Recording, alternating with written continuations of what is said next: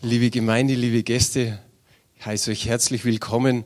Gottesdienst um 14 Uhr ist gar nicht so schlecht. Ich habe gar nicht damit gerechnet, dass so viele da sind. Richtig schön. Sind ja doch viele bei ihren Familien unterwegs und trotzdem noch einigermaßen gefüllt. Das ist richtig schön. Vorher haben sich schon ein paar verplappert unten, die haben dann immer gesagt, guten Morgen, obwohl es doch schon Nachmittag ist. Ich weiß nicht, ob es mir passiert. Irgendwann dann dazwischen sagen, heute Morgen.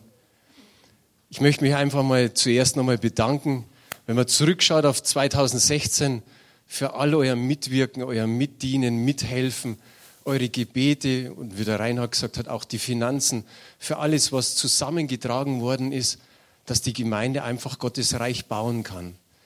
Und es ist wertvoll, wenn jeder mitwirkt, jeder auf seine Art und Weise. Und ich hoffe, dass es 2017 genauso klappt. Ich habe eine Predigt, die ist ein Stück weit eine Herausforderung. Und es ist auch der Titel. Die Predigt heißt einfach Herausforderung. Und wie ich so in meiner Vorbereitung so das auf dem Zettel geschrieben habe, Herausforderung, ist mir ein Bibelvers eingefallen, den wir auch einblenden können. Das ist Jeremia 29, Vers 7. Und da heißt es ganz einfach, suchet der Stadt Bestes. Wie gut. Im Alten Testament schon, suchet der Stadt Bestes. Und du kannst ruhig, wenn du in einem Dorf wohnst oder wenn du in einem kleinen Stadtteil bist, ruhig sagen, Suchet dem Dorf Bestes, suchet dem Stadtteil das Beste, suchet dem Land das Beste. Es ist unsere Aufgabe als derjenigen, die Jesus Christus nachfolgen, dass wir der Stadt Bestes suchen. Und es heißt dann am Ende dieses Verses, und betet für sie zum Herrn. Zu wem soll man denn sonst beten? Zum Herrn natürlich. Aber das ist das Wichtige, dass wir das auch tun. Oft vergessen wir das in unserer Geschäftigkeit, in unserem Alltag, dass wir für die Stadt beten. Römerbrief, 1. Timotheusbrief und so weiter sagt es genauso. Wir sollen beten für die Obrigkeit. Und da steht es ähnlich so wie hier dann, denn wenn es ihr wohl geht, dann geht es auch uns wohl.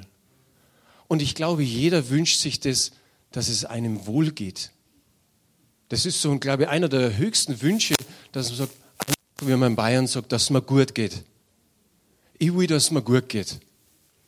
Also dann bet für die Stadt. Und wenn man diesen Vers hört, dann sind mir so einige äh, Verse aus den Sprüchen eingefallen, wo es dann heißt, eine Stadt freut sich, wenn die Gerechten hochkommen, wenn die Gerechten da sind. Und der Gottlose, ja, ist ein bisschen hart, wie es, wie es der Luther hier so schreibt, aber besser ist der Gottlose ist gar nicht in der Stadt.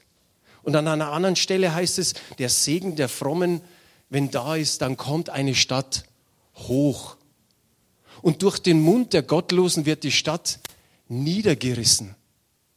Wie übel ist es? An einer anderen Stelle heißt es dann noch, da verbergen sich die Leute. Wenn Gottlose regieren, wenn Gottlose da sind, verbergen sich die Leute. Und das Gute oder die gute Nachricht ist, du bist ein Gerechter Gottes und du kannst was bewirken in deiner Umgebung, in deiner Stadt. Hast du da einen Amen dafür? Ich hoffe. Jeder Einzelne kann etwas bewirken. Und wir sind doch eine Gemeinde mit viel älteren Geschwistern. Und auch ihr sollt ermutigt sein, du kannst was bewirken für deine Stadt. Klingt so groß, wo fast zwei Millionen drin wohnen oder drumherum wohnen. Aber du kannst was bewirken.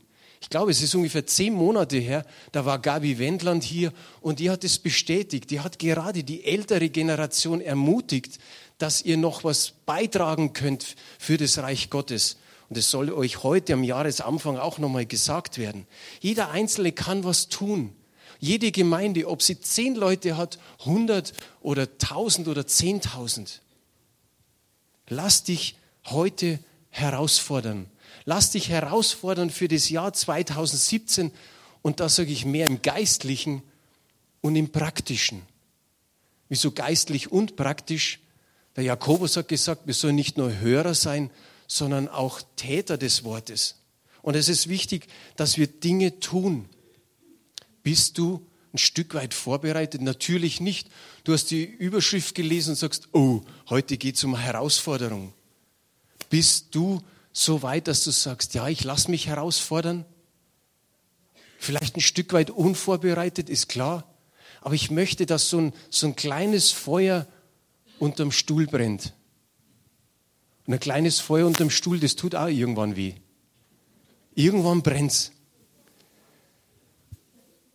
Wir haben ein neues Jahr, 2017.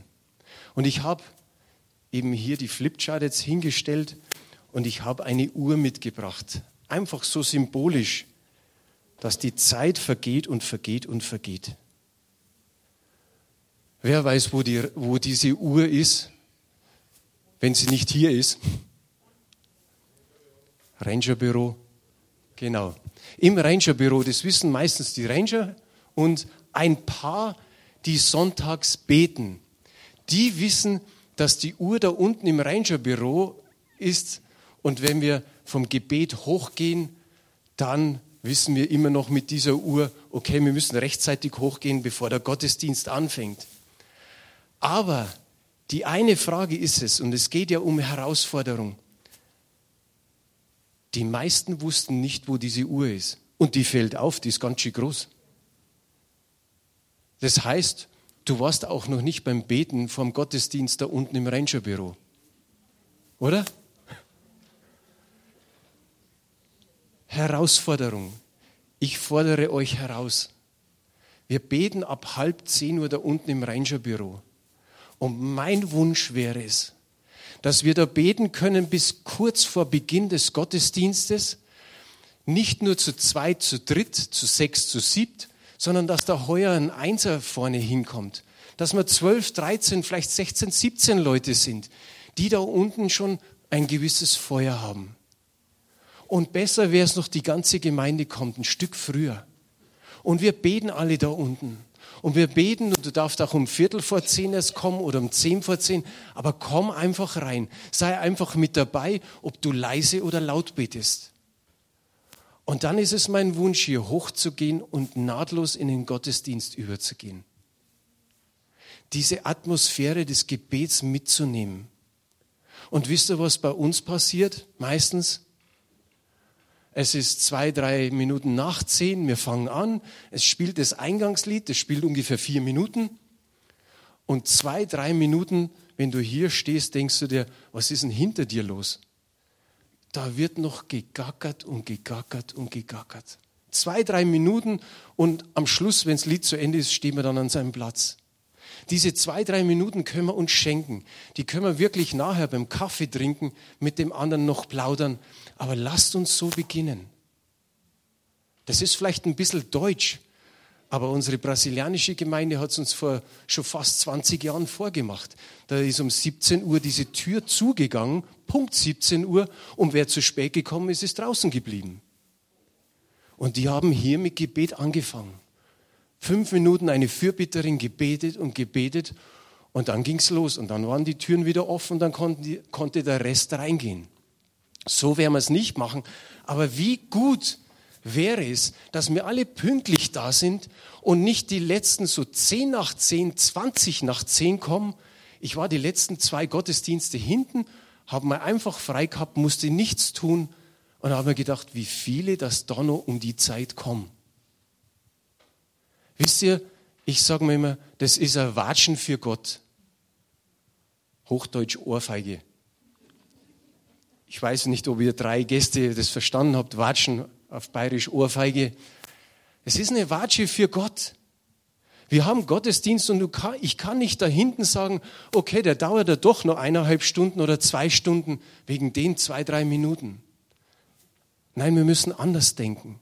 Und ich möchte euch einfach herausfordern zu sagen, können wir das in der Zukunft machen? Das ist ein gewisser Lernprozess, das wird nicht immer gleich gehen. Der ein oder andere kommt eventuell zu spät und das darf man auch mal. Aber mir geht es darum, wenn man generell zu spät kommt. Wir gehen nicht ins Kino oder ins Theater oder ins Fußballstadion 10 oder 15 Minuten später. Beim Kino schon, weil die Werbung noch vorher läuft. Aber ich meine jetzt den Film. Du gehst nicht 10, 15 Minuten später da rein, wo dann, wo dir mit der Taschenlampe da hingeleuchtet wird, wo du durchgehen musst, dich durchdrängeln und die anderen sagen alle, hey, geh auf Zeiten.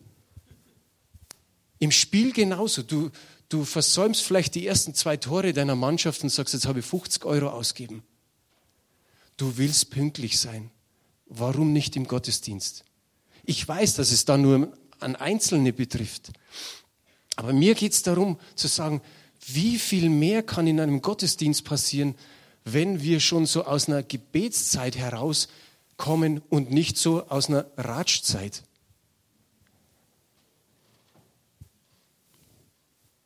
Die Frage ist einfach, kaufen wir die Zeit aus? Kaufen wir wirklich die Zeit aus? Wir haben wenige Afrikaner und Südamerikaner hier, aber die sind vorm Gottesdienst, die sitzen und lesen in ihrer Bibel oder beten oder knien auf den oder knien auf ihren Knien, ja, äh, vor dem Stuhl und, und beten. Und wir machen es oft noch so um Viertel nach zehn. Der eine hat die Hand oben und der, der Neue, der kommt, der reißt ihm noch die Hand runter und sagt Servus. Wie viel könnte die Herrlichkeit Gottes mehr, mehr da sein, wirken, als wie es bisher ist? Und ich möchte, dass mehr passiert. Und ich glaube, du auch. Super. Die Uhr tickt und tickt und tickt und tickt. Wir sind am Jahresanfang. Stell dir einfach mal vor, Jesus kommt am 31. Dezember 2017. Bitte jetzt nicht rumerzählen. Das heißt, der Franz hat gesagt, Jesus kommt. Nur, es könnte sein, nehmen wir uns das mal vor, dann hast du zwölf Monate, 52 Wochen, 365 Tage, 8760 Stunden und 52.650 Minuten. Wie verwendest du diese Zeit? Wie viel haben wir vielleicht im letzten Jahr verplempert, wie man so schön sagt? Wie viel Zeit ist draufgegangen auf Freizeit? Ich habe so wenig Freizeit. Nein, wir haben schon Freizeit genügend. Und von da und da können wir unser Stückel wegnehmen. Wie viel nehmen wir uns dafür, um Reich Gottes vorwärts zu bringen?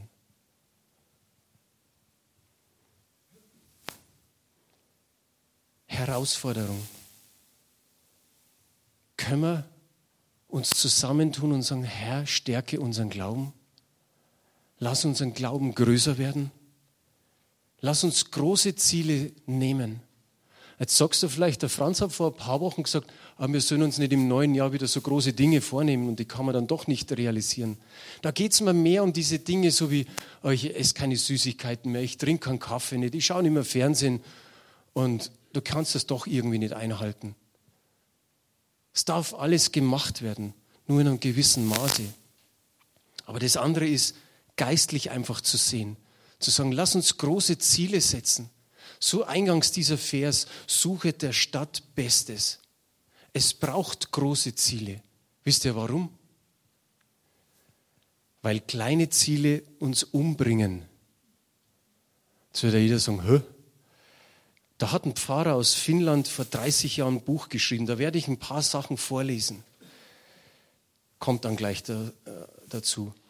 Matthäus 8, Vers 13 haben wir auch auf Folie. Da heißt es, Jesus sprach zu dem Hauptmann, geh hin, dir geschehe, wie du geglaubt hast. Und sein Knecht wurde gesund zu derselben Stunde. Wow, was für ein Glauben. Jesus hat es auch ungefähr so gesagt. Er hat gesagt, wow, was für ein Glauben. So einen Glauben habe ich in Israel von keinem gesehen. Ein paar Kapitel später, 13, Vers, 5, äh, Vers 58, da heißt es, und er tat dort nicht viele Zeichen wegen ihres Unglaubens. Das ist das andere.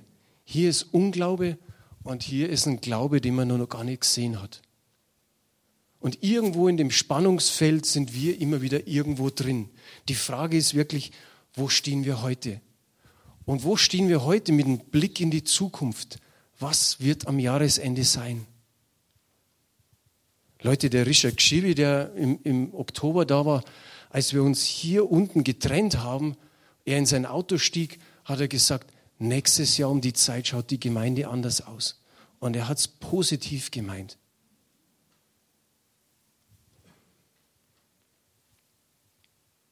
Ist Gott irgendetwas unmöglich in Bezug auf unsere Umgebung, auf unsere Stadt, auf unser Land? Nein, oder?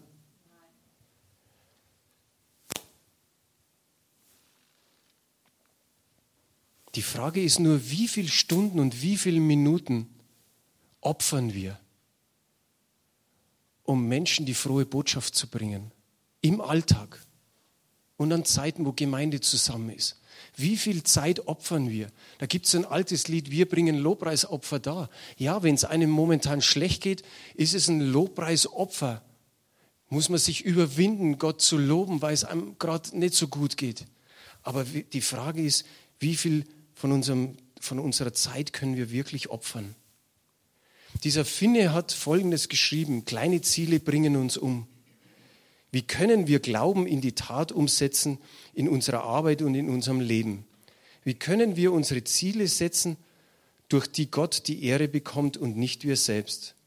Zuerst einmal müssen wir erkennen, dass kleine Ziele uns umbringen, sie töten uns in folgender Weise. Dann hat er fünf kurze Punkte. Erstens, kleine Ziele zerstören unsere Christusbezogenheit. Weil wir es durch eigene Anstrengung schaffen, ist unser Fokus nicht mehr auf Gott. Wir vertrauen ihm nicht mehr oder müssen ihm nicht vertrauen, denn das schaffen wir irgendwie selber. Zweitens, kleine Ziele zerstören unseren Glauben. Wir brauchen keinen Glauben, um kleine Ziele anzustreben. Sie machen uns nur gesetzlich und wir leben nicht mehr unter der Gnade Gottes. Wir drehen uns um uns selbst, statt auf Jesus Christus zu schauen. Drittens, kleine Ziele zerstören unsere Vision. Als Ergebnis kleiner Ziele wird unser christliches Leben träge, langweilig und spannungslos. Viertens, kleine Ziele zerstören unser geistliches Leben. Kleine Ziele öffnen in unserem Leben die Tür zur Sünde. Wenn wir nicht zu großen Dingen herausgefordert sind, haben wir Zeit, uns die Welt und alle ihre Verlockungen anzusehen. Oft geschieht es, dass, Menschen, äh, dass Männer und Frauen, die ihre Ziele herabgesetzt oder begrenzt haben, Rückschritte in ihrer Berufung machen, ihre erste Liebe für Christus verlieren und in Sünde fallen. Und sein fünfter Punkt ist ein bisschen größer. Kleine Ziele zerstören den Geist der Erweckung. Kleine Ziele zerbrechen uns nicht. Deshalb kann unsere Selbstbezogenheit ungehindert wachsen. Große, unmögliche Ziele drängen uns zu Gott. Sie zerbrechen das Ego, schaffen ein Angewiesensein auf das Übernatürliche und machen die Größe Gottes sichtbar. Als Folge davon müssen wir allein aus der Gnade leben und die untragbare Last in Gottes Hände legen. Dann werden wir Werkzeuge für Erweckung.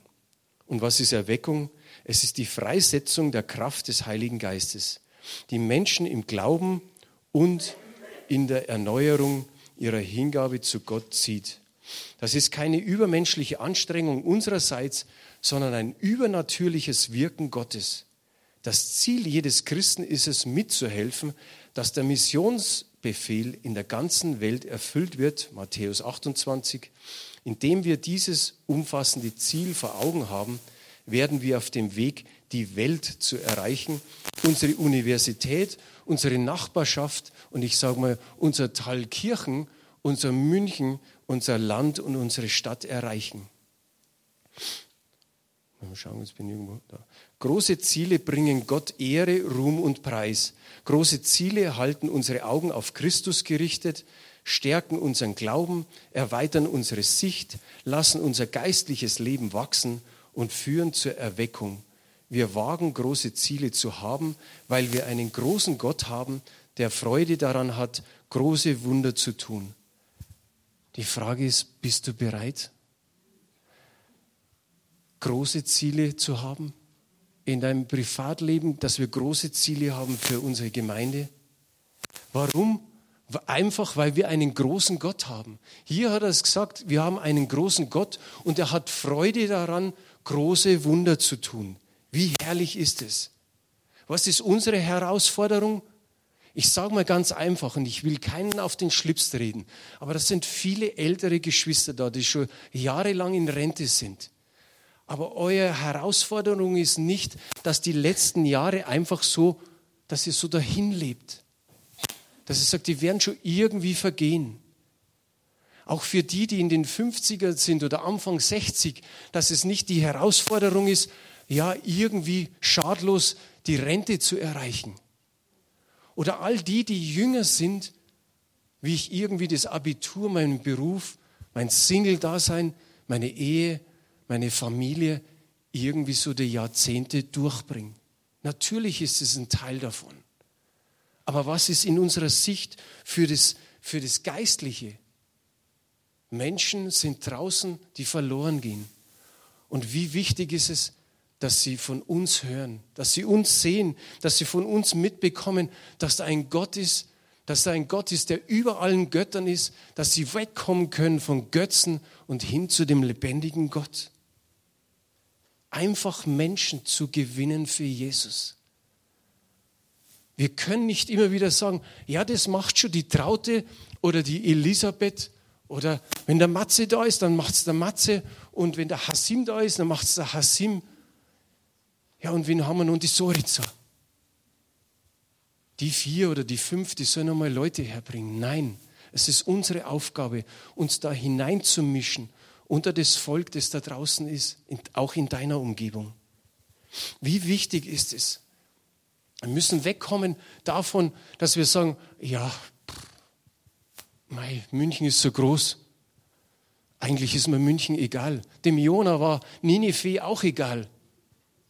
Und Gott hat ihn auf gewissen Umwegen wieder dahin gebracht, was er von ihm wollte.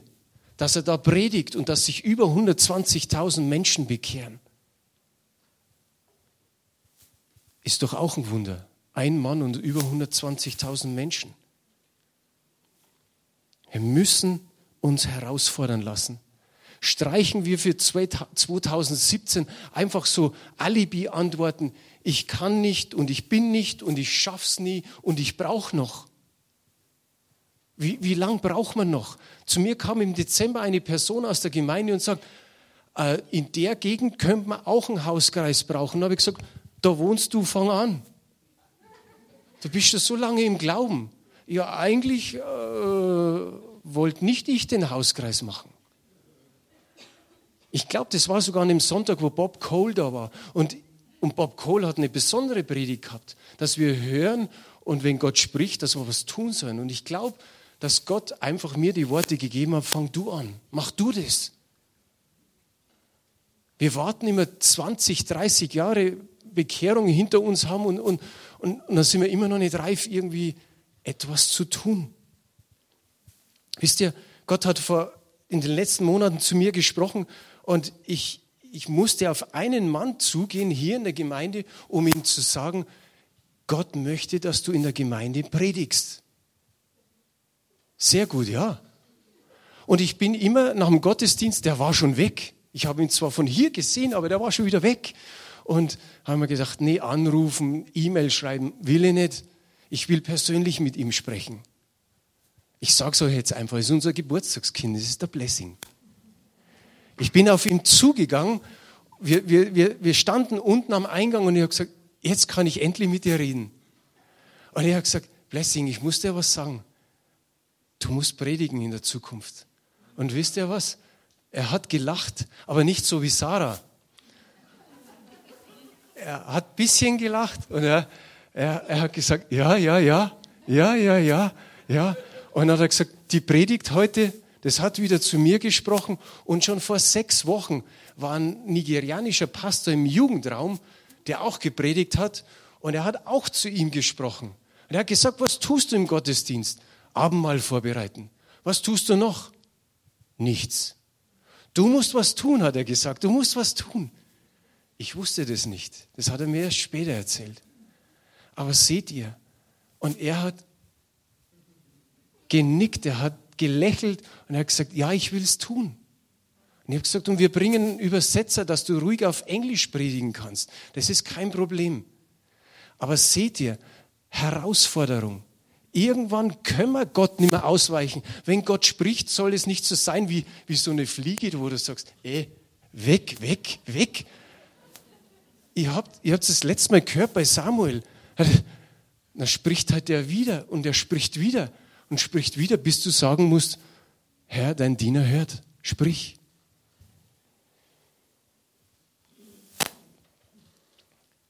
Du bist ein Original, nicht jetzt der Blessing. Er ist auch ein Original. Wenn ich ihn sehe, denke ich mir immer, ich sehe in seinen Augen Jesus. Du, jeder von hier ist ein Original. Wir müssen nicht irgendjemand kopieren, sondern schau dir den, den, den David an. Der David, der hat die Ritterrüstung, die äh, Ritterrüstung, die Kampfrüstung von, von Saul, die, die hat ihm irgendwie nicht gepasst. Und dann hat er sein Ding gepackt, seine Schleuder. Er hat den, den Goliath besiegt. Er hat mit den Fäusten die Löwen und die Bären besiegt. Ist wieder ganz anders wie die anderen. Unser eins ist mehr so wie Mose und Gideon. Man hat so oft so, na, ich kann nicht, ich will nicht, ich kann nicht reden, ich kann dies nicht. Aber schau dir an, wie Gott sie gebraucht hat. Den Mose und den Gideon. Welche Zweifel hatten die am Anfang? Und du musst keinen kopieren. Gott hat, hat dich ausgerüstet mit, mit mehreren Dingen. Er hat Sachen in dich hineingelegt. Und lass jemand zum Vorschein kommen. Die Uta ist ja wieder da von der Reha. Es ist so schön.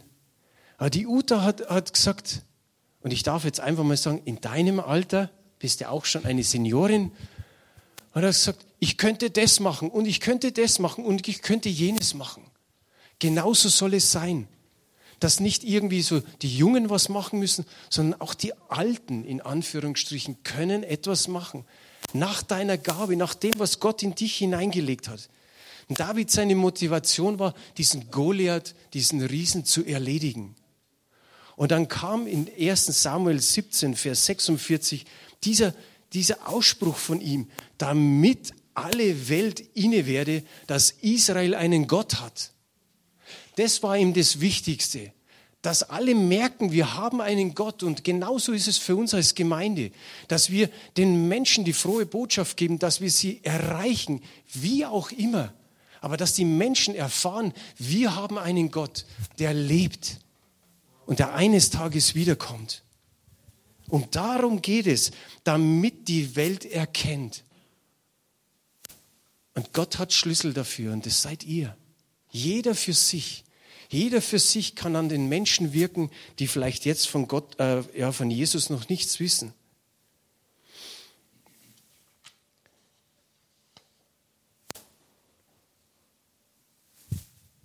Deutschland hat ungefähr 82 Millionen Einwohner. Und so mancher sagt, ein Prozent gibt es Christen, ein anderer sagt vielleicht drei bis vier Prozent sind Christen. So hundertprozentig weiß man nicht. Ich sage einfach zwei Prozent. Bin ich so mittendrin. Das sind 1,6 Millionen Menschen. Und so der Rest dieser gut 80 Millionen, das bedeutet, du und dann sind 50 Menschen um dich herum, die nicht an Christus glauben. Und dann kommt wieder einer und da sind nochmal 50 und wieder einer und da sind nochmal 50. Ganz schöner Batzen. Und das ist unsere Herausforderung, nicht nur für uns, aber für, für alle Gemeinden in Deutschland. Diese 80 Millionen. Wenn wir es runterbrechen auf diese Gegend, auf Thalkirchen, das ist ein ganz ein kleines Stadtteil. Ich habe im Internet nachgeschaut, Knapp 6000 wohnen hier in Thalkirchen. Es ist echt klein. Jetzt, wenn wir uns als Gemeinde nehmen, grob die Zahl 120, passt in 6000 gut rein. Das ist genau das gleiche Verhältnis, 1 zu 50.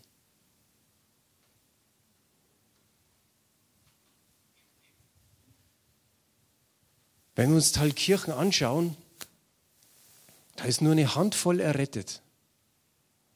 Vielleicht sind es zwei, drei Handvoll. Aber wie wenig ist es? Und kaum einer, und wir sind 30 Jahre hier, 30 Jahre in diesem Haus. Unsere Vorväter, kann man schon fast so sagen, haben dieses Haus ausgewählt. Aber was weiß die Umgebung von uns? Wie wenig kennen uns?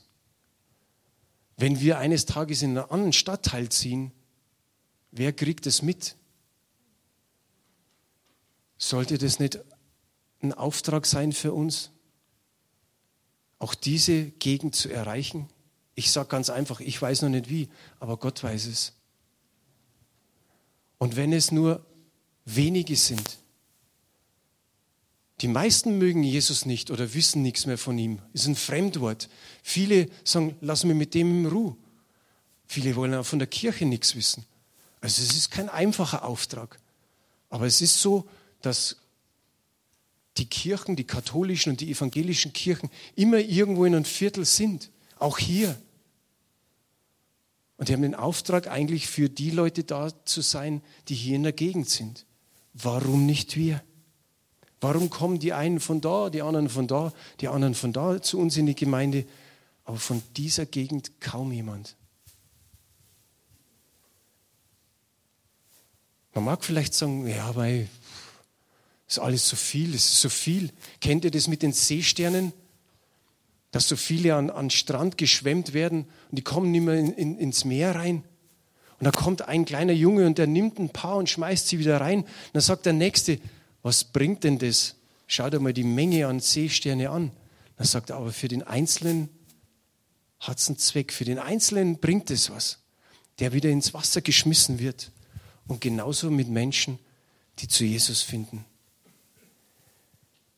Ich möchte noch zum Schluss kurz eine Bibelstelle vorlesen von einer Gemeinde,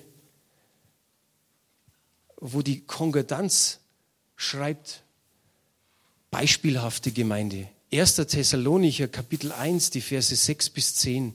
Es ist aus der neuen Genfer Übersetzung. Und da heißt es, dass Paulus sagt zu den Thessalonichern, und ihr habt das Evangelium auch wirklich angenommen, obwohl ihr schweren Anfeindungen ausgesetzt wart. Und habt diese mit einer Freude ertragen, wie nur der Heilige Geist sie schenken kann. Damit seid ihr unserem Beispiel und dem Beispiel des Herrn gefolgt und seid selbst zu einem Vorbild für alle Gläubigen in den Provinzen Mazedonien und Achaia geworden.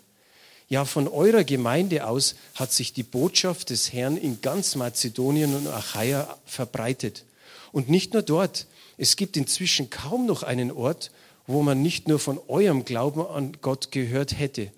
Wir brauchen gar nichts mehr darüber zu sagen. Überall redet man davon, was für eine Wirkung unser Besuch bei euch gehabt hat. Die Leute erzählen, wie ihr euch von den Götzen abgewandt und von dem lebendigen und wahren Gott zugewandt habt um ihm zu dienen und auf seinen Sohn zu warten, der vom Himmel zurückkommen wird, auf Jesus, den er von den Toten auferweckt hat und der uns von dem kommenden Gericht rettet.